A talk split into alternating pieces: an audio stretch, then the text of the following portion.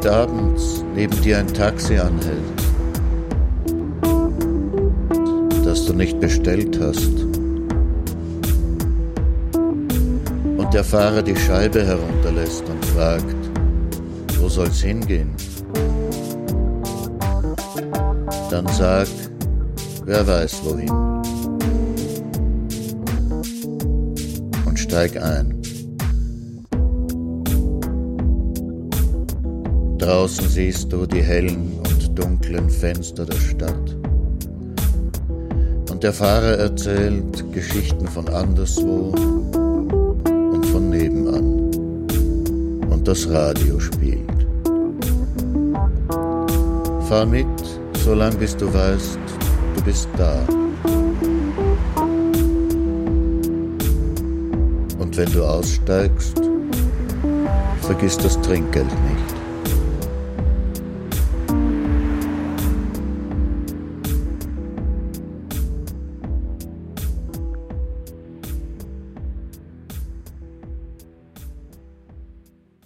Dobry wieczór, jak Schamlar, bonsoir, guten Abend bei Nachttaxi. Ihr Taxler heißt wie immer Martin Auer. Und Sie hören Nachttaxi auf Radio Orange, Radio Wanderbühne und Freies Radio Salzkammergut und natürlich im Nachttaxi-Podcast auf iTunes. Wo soll's hingehen? Unicampus, altes AKH? Gerne. Wenn Sie einmal Zeit haben, könnte ich Ihnen da was zeigen. Wissen Sie, ich habe dort ein Denkmal gebaut, mitten im Park. Es ist aber unsichtbar. Dort gibt's ja viele Denkmäler, aber meines ist unsichtbar. Warum? Naja, es war eine Art Auftrag. Also zuerst war es ein Auftrag, aber dann war kein Geld dafür da. Ich habe es dann trotzdem gemacht, weil manche Dinge muss man halt machen. Und dann fährt man Taxi als Dichter, nicht wahr? Da war ein Historikerkongress, da ging es um den Umgang mit Denkmälern. Und das Zeitgeschichteinstitut, das ist ja dort im alten allgemeinen Krankenhaus. Das war so ein halber Auftrag, das heißt, der Auftrag ist mir in Aussicht gestellt worden, aber wie gesagt, es war dann kein Geld da. Und ich habe dieses unsichtbare Denkmal gemacht. Wie das geht? Naja, Sie brauchen dafür ein Smartphone und Kopfhörer. Sie starten bei der Aula vom Unicampus. Dann gehen Sie im Internetbrowser auf geopoetry.net und klicken den Link an Ein unsichtbares Denkmal für Annie Wödel. Sie sehen dann eine Karte vom Unicampus auf dem Bildschirm. Da sind sieben Stationen drauf eingezeichnet. Folgen Sie einfach der roten Linie.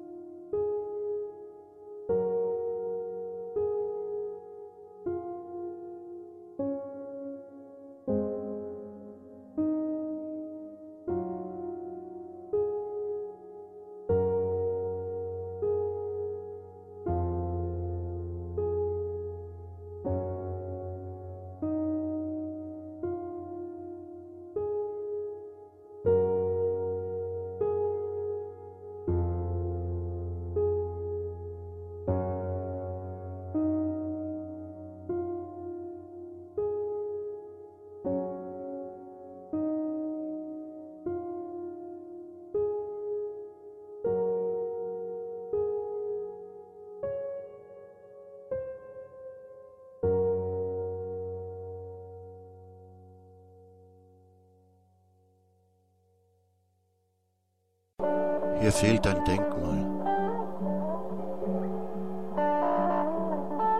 Ein Denkmal? Hier gibt es so viele Denkmäler.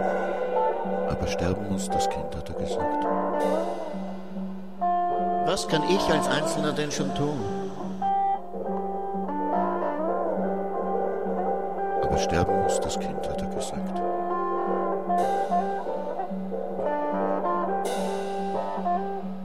Sie sind im Kriegseinsatz, Sie müssen arbeiten.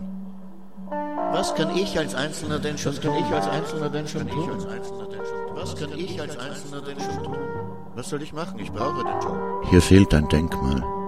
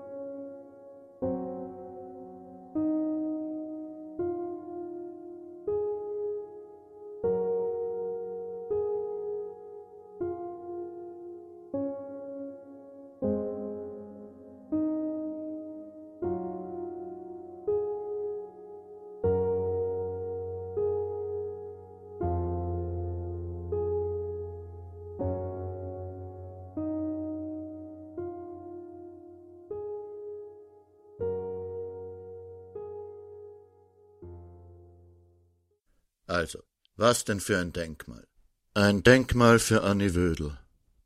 Wer war Annie Wödel? Sie hat hier gearbeitet. Im Zweiten Weltkrieg.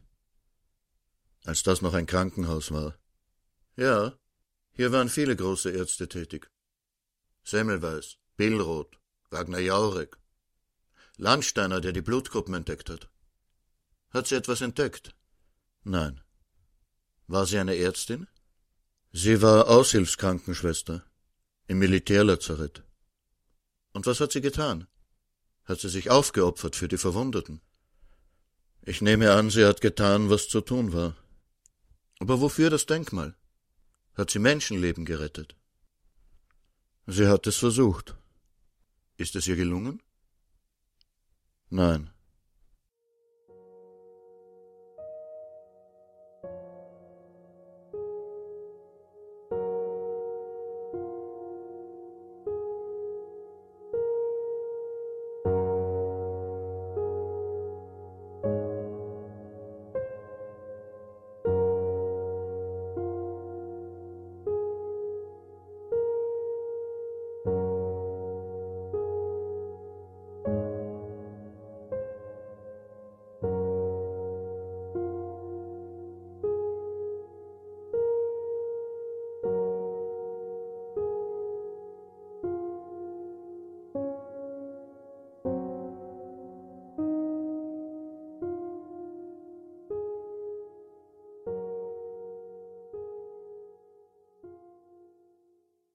Kommen Sie.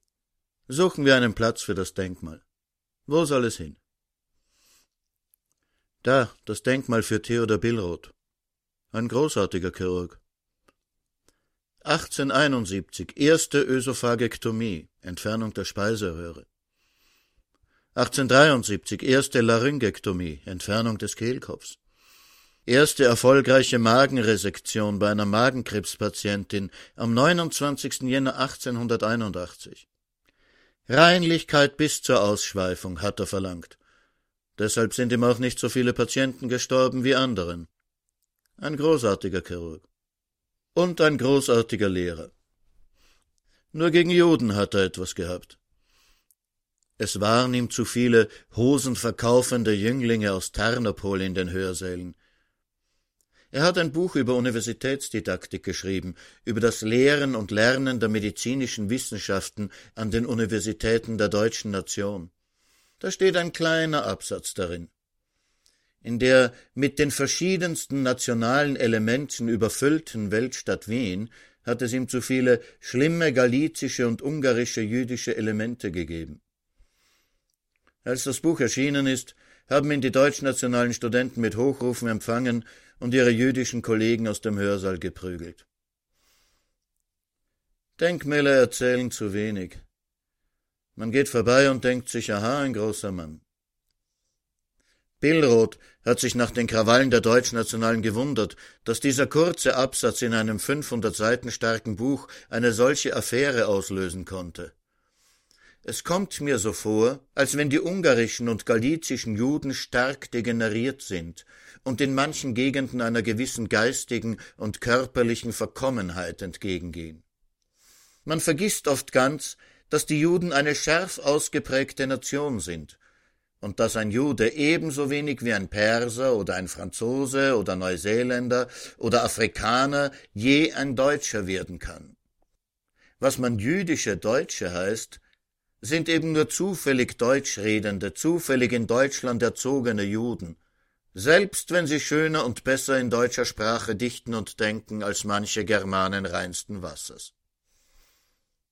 Billroth hat also zu den ersten gehört, die die Juden nicht wegen ihrer Religion oder ihrer Kultur, sondern wegen ihrer Rasse ausgegrenzt haben.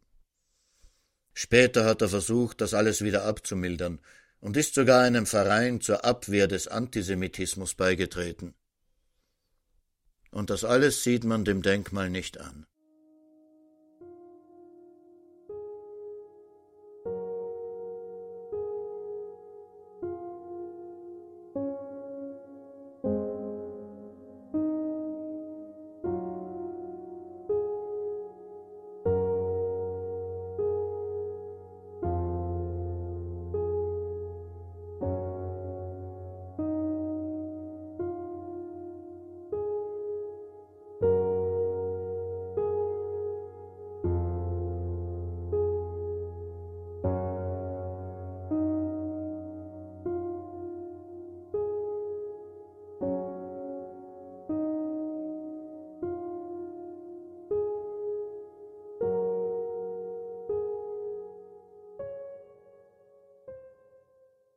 Setzen wir uns hier doch ein bisschen ins Gras.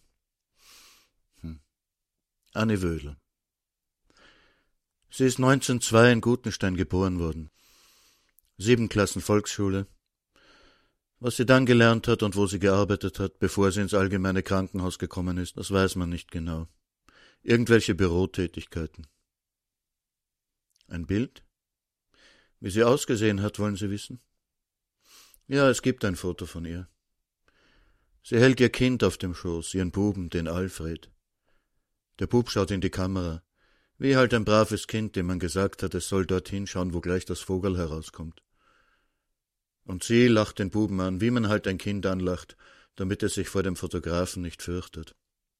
Darum ist von ihrem Gesicht nicht viel zu sehen, weil sie es dem Buben zuwendet. Eine hohe Stirn, dunkle Augenbrauen, volles gewelltes Haar, das Foto ist an einem sonnigen Tag im Freien aufgenommen worden. Der Bub, der Alfred, war behindert. Ich habe am 24. November 1934 einen Knaben geboren, der mit dem Gehen und auch mit dem Sprechen Schwierigkeiten hatte, als er gehen und sprechen sollte. Es stellte sich schließlich heraus, dass er zwar alles verstand, dass er aber nicht sprechen konnte. Auch waren seine Beine offenbar zu schwach, um ihn zu tragen, so dass er so viel wie nicht gehen konnte. Woran er eigentlich litt und was die Ursache seines Zustandes war, konnten die Ärzte eigentlich nicht feststellen. Mit vier Jahren gab ich ihn in die Anstalt nach Gugging. Das hat sie 1946 vor Gericht zu Protokoll gegeben. Sie ahnen schon, worauf die Geschichte hinausläuft. Ja, mir macht es auch kein Vergnügen. Freunde oder Freundinnen, auch sehr enge, fragen mich manchmal, warum tust du dir das an? Warum setzt du dich dem immer wieder aus, wenn es dich so mitnimmt? Sie müssen wissen, ich bin zur Hälfte nicht Jude. Meine Großeltern sind in Treblinka ermordet worden. Und ich muss sagen, je älter ich werde, umso mehr nimmt es mich psychisch mit. Als Junge war das für mich Geschichte. Heute nehme ich es persönlich. Und ich sage dann, weil wir es verstehen müssen. Wenn wir es nicht verstehen, kommt es wieder. Annie Wödel hatte eine Bekannte, die einen Sohn am Steinhof hatte. Und eines Tages war der Sohn verschwunden. Kein Arzt, keine Schwester wollte ihr sagen, was mit dem Kind passiert war. Kriegsbedingte Maßnahmen, hat man gemurmelt, etwas von Erholung an der Ostsee genuschelt. Und ein paar Wochen später dann die Nachricht vom plötzlichen Tod des Kindes. Die Mutter hat Aufklärung von den Ärzten am Steinhof verlangt, andere Mütter auch. Die Frauen haben die Tore belagert und den Besuchern erzählt, dass ihre Kinder weg waren. Anne Wödel hat das alles nicht glauben wollen und ist selber hinausgefahren. Polizei hat die Tore bewacht. Davor eine Menge von Menschen, die nicht gewusst haben, ob ihre Angehörigen noch leben. Graue Busse sind um Mitternacht vorgefahren, hat man sich erzählt. Ganze Abteilungen sind geweckt worden, in die Busse verfrachtet und zum Bahnhof gebracht worden. In weniger als drei Monaten haben mehr als tausend Angehörige diese Todesnachrichten bekommen. Annie Wödel hat sich mit ein paar Angehörigen von Steinhof-Patienten getroffen. Sie hat sich Sorgen gemacht um ihr Kind. Alle waren sich einig, hier kann man nichts erreichen, man muss nach Berlin fahren. Aber wer? Wer traut sich? Also hat sie sich getraut. Am 23. Juli 1940 kommt sie nach Berlin und geht direkt in die Reichskanzlei. Die ist eine Festung. Polizei und SS bewachen die Tore. Wie kommt man da hinein? Der Kellner im Café gegenüber sagt ihr, ohne schriftliche Einladung kommt man da nicht einmal bis zum Portier. Sie wartet den ganzen Tag und ist am nächsten Tag wieder da. Da kommt ein Möbeltransport an, irgendwie schlüpft sie da mit hinein. Am Empfang bettelt und weint sie und droht mit einem Skandal. Schließlich kann sie mit zwei Herren in Zivil reden. Die drohen ihr mit Verhaftung, aber sie macht ihnen weiß, dass, wenn sie nicht zurückkommt, am nächsten Tag 500 Wienerinnen vor der Tür stehen würden. Schließlich schickt man sie zu einem Dr. Linden ins Innenministerium. Der Dr. Linden, das war einer der obersten Planer der Krankenmorde. Letztlich ist es darum gegangen, Platz zu schaffen für verwundete Soldaten, Kapazitäten von Ärzten und Pflegepersonal freizumachen. Die Soldaten brauchte man noch. Die Geisteskranken, die Behinderten, die kranken Kinder, die hat man mit Spritzen umgebracht oder man hat sie verhungern lassen oder mit Kohlenmonoxid vergast. Das war schon die Probe für die Judenvernichtung. Ja, es gehört schon eine menschenverachtende Gesinnung dazu, so etwas zu planen und durchzuführen. Aber die Menschenverachtung allein, die genügt noch nicht. Das waren eben kriegsbedingte Maßnahmen, ganz handfeste Erfordernisse.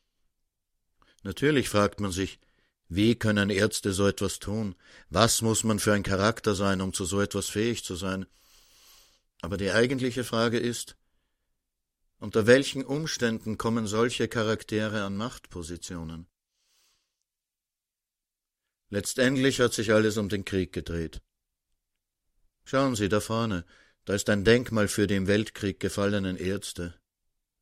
Sehen wir uns das einmal an.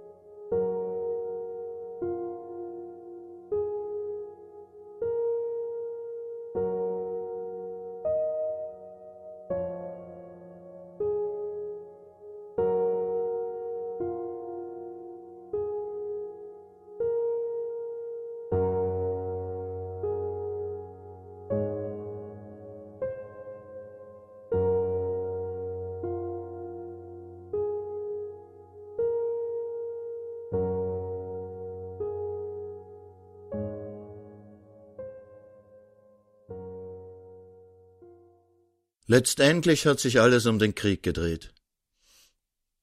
Mir geht da eine Zahl nicht aus dem Kopf. Die hat ein Vorgänger von Hitler als Reichskanzler ausgerechnet. Der Friedensnobelpreisträger Gustav Stresemann. Der hat schon im Ersten Weltkrieg berechnet, dass Deutschland einen gesicherten inneren Markt von 150 Millionen Menschen braucht, um mit den USA konkurrieren zu können. Warum hat Ford seine Autos so günstig herstellen können? Weil er einen riesigen Absatzmarkt hatte und also in riesigen Stückzahlen produzieren konnte. So hat er riesige Gewinne gemacht, die er wieder investieren konnte, und dadurch war er der Konkurrenz immer voraus. Ja, wenn man die Vorherrschaft auf dem Weltmarkt anstrebt, dann braucht man zuerst einen gesicherten inneren Markt, den man auch politisch beherrscht. Das ist eigentlich ganz logisch und leicht zu verstehen. Bei dem Dr. Linden hat Anne Wödel nichts erreicht. Man kann für Wien keine Ausnahme machen, hat er ihr gesagt. Im Jänner dann, Jänner 1941, erfährt sie von einer Krankenschwester in Gugging, dass ihr eigener Sohn für einen Transport vorgesehen ist. Sie fährt noch in derselben Nacht nach Berlin und geht wieder zu Dr. Linden. Schauen Sie, was wollen Sie mit einem behinderten Kind?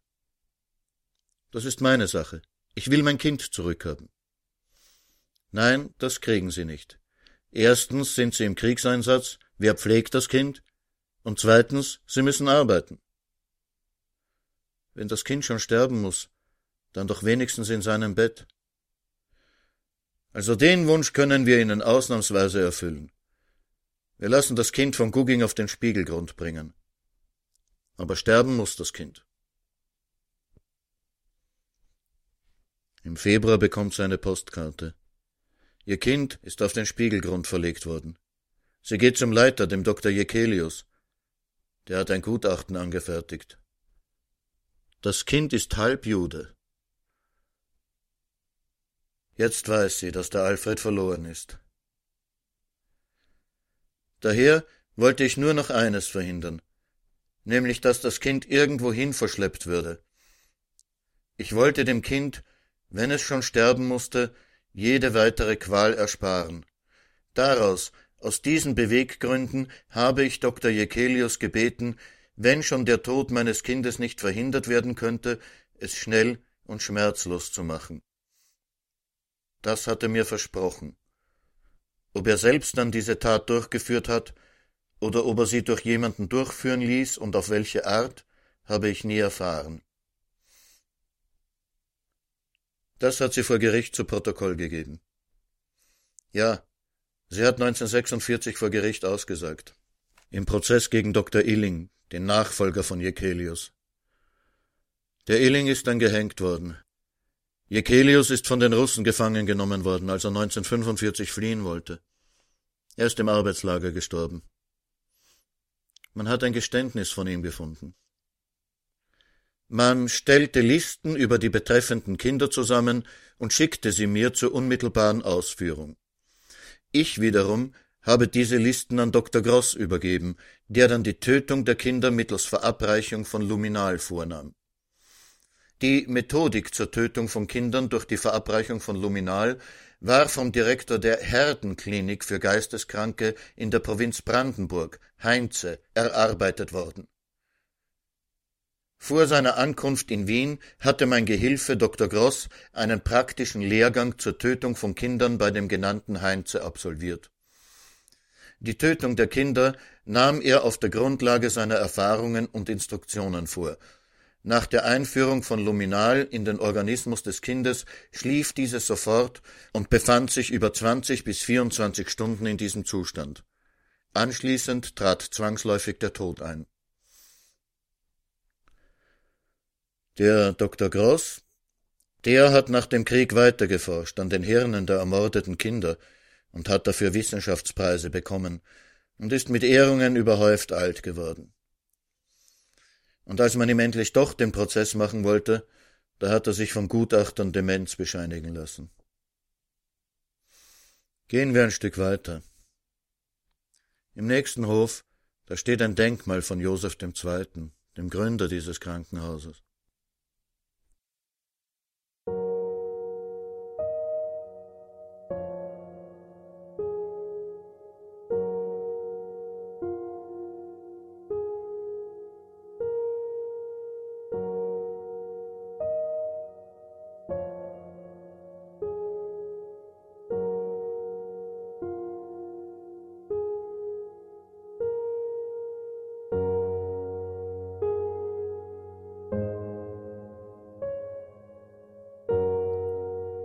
Schöner, stiller Park?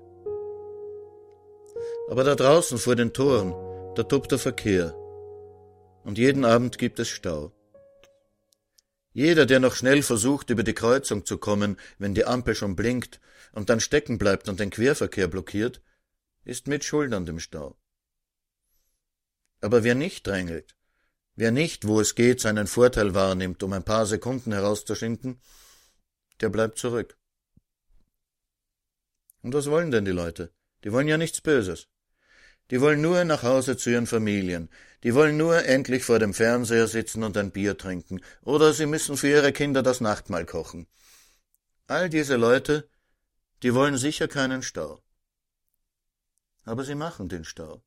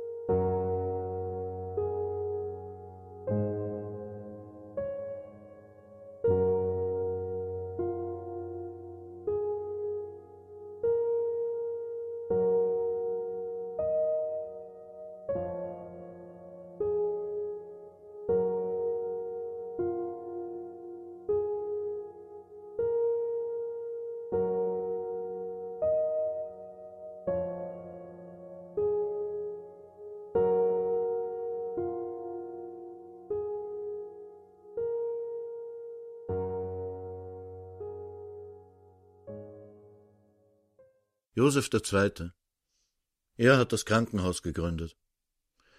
Unter ihm hat es ein paar Jahre Pressefreiheit gegeben in Österreich. Und die Leute haben das nach Kräften genutzt. Überall ist gelesen und diskutiert worden. Unter Kaiser Franz war das dann wieder vorbei.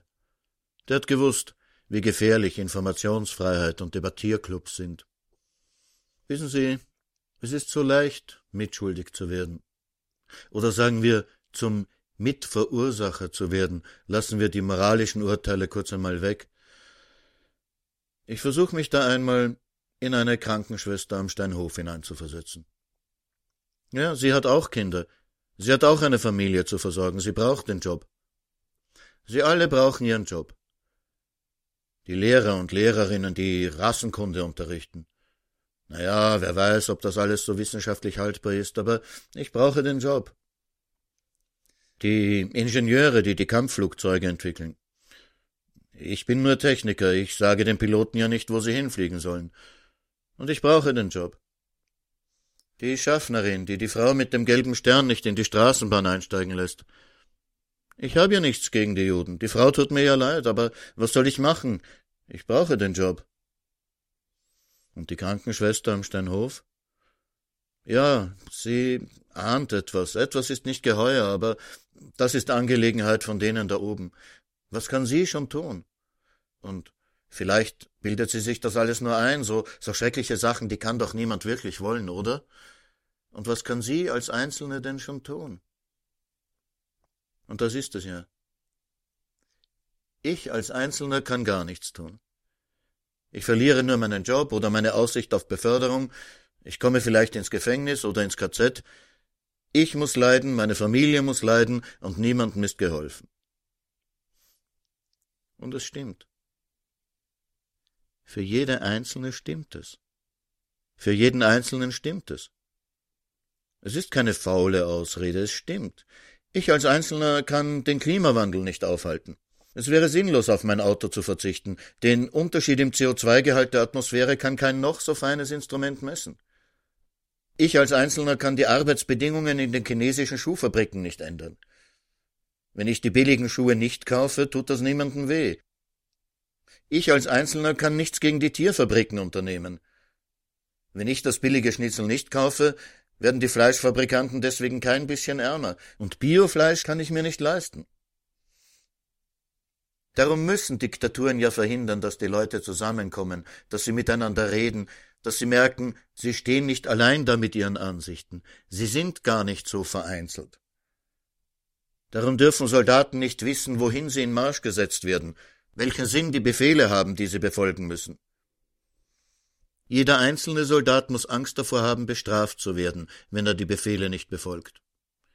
Jeder Soldat muss Angst vor seinem Offizier haben. Jeder Soldat muss annehmen, wenn ich meutere, werden meine Kameraden die Befehle des Offiziers befolgen und mich verhaften. Und wenn unsere ganze Kompanie meutert? Dann werden die anderen Kompanien den Befehl bekommen, uns zu verhaften. Und wenn alle Kompanien meutern? Ja, wie sollen wir zu denen Kontakt aufnehmen? Wie sollen wir uns verabreden? Sobald wir versuchen, die anderen zum Widerstand aufzufordern, werden wir doch schon vors Kriegsgericht gestellt. Und dann? Dann ist da noch der Feind. Der beste Verbündete der Generäle, um die Disziplin aufrechtzuerhalten, ist der Feind. Wenn wir den Befehlen nicht gehorchen, wenn wir nicht kämpfen, dann wird der Feind uns umbringen, unser Land erobern, unsere Frauen vergewaltigen. Wir können nicht meutern, solange der Feind uns bekämpft. Wir müssten uns erst mit den feindlichen Soldaten einigen, und wie sollen wir mit denen Kontakt aufnehmen? Und so kann es sein, dass der Krieg auch dann noch weitergeht, wenn der Großteil der Soldaten auf beiden Seiten den Krieg gar nicht will. Worauf ich hinaus will? Es gibt für große Gruppen von Menschen Situationen, wo alle einen Nutzen davon hätten, wenn alle ihr Verhalten ändern würden. Es kann sogar sein, dass alle wissen, dass es für alle besser wäre, wenn alle ihr Verhalten ändern würden. Und doch ändert keiner sein Verhalten denn für den Einzelnen verschlechtert sich seine Lage, wenn er alleine sein Verhalten ändert. Wenn alle Soldaten die Waffen niederlegen würden, würde keiner mehr erschossen, verwundet, verstümmelt werden. Wenn ein Einzelner die Waffen niederlegt, wird er als Deserteur vors Kriegsgericht gestellt und hingerichtet. Wenn alle diszipliniert fahren würden, gäbe es weniger Stau und alle kämen früher nach Hause. Wenn ein Einzelner sich an alle Regeln hält, kommt er später nach Hause als die anderen. Da drüben an der Wand, da ist eine Gedenktafel für Ferdinand Ritter von Hebra, den Vater der Dermatologie. Er hat auch das Wasserbett entwickelt. Hier, in diesem Gebäude muss die Wasserbettenabteilung gewesen sein, wo Anne Wödel gearbeitet hat wo die Soldaten mit Verbrennungen und Erfrierungen wieder frontdiensttauglich gemacht wurden.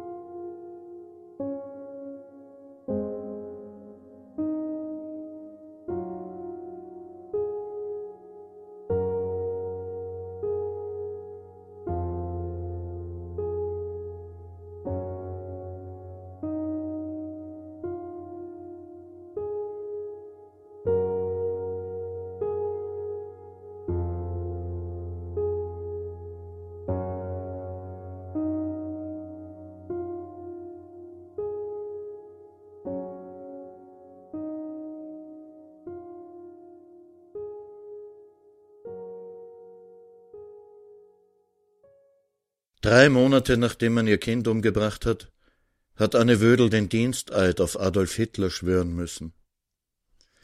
Ich gelobe, ich werde dem Führer des Deutschen Reichs und Volkes Adolf Hitler treu und gehorsam sein und meine Dienstobliegenheiten gewissenhaft und uneigennützig erfüllen. Wie sie das über sich gebracht hat, wissen wir nicht. Ein Dreivierteljahr später ist sie entlassen worden. Eine von der Direktion des Allgemeinen Krankenhauses angeordnete ärztliche Untersuchung kam in ihrem Gutachten zu dem Befund, dass bei der Wödel eine hochgradige Neurose bestehe, die eine ersprießliche Dienstleistung nicht erwarten lasse und die Lösung des Dienstverhältnisses unter Nachsicht der Kündigungsfrist zu empfehlen wäre. Was dann mit ihr war, davon wissen wir nicht viel. 1946 hat sie in dem Prozess ausgesagt. 1984 hat sie einem Dokumentarfilmer noch einmal ein Interview gegeben. 1996 hat man sie tot in ihrer Wohnung aufgefunden. Gehen wir ein paar Schritte zurück zu diesem japanischen Garten. Vielleicht geht ja etwas Ruhe von ihm aus. Vielleicht kann hier auch unser Denkmal für Annie Wödel seinen Platz finden. Es ist ja unsichtbar.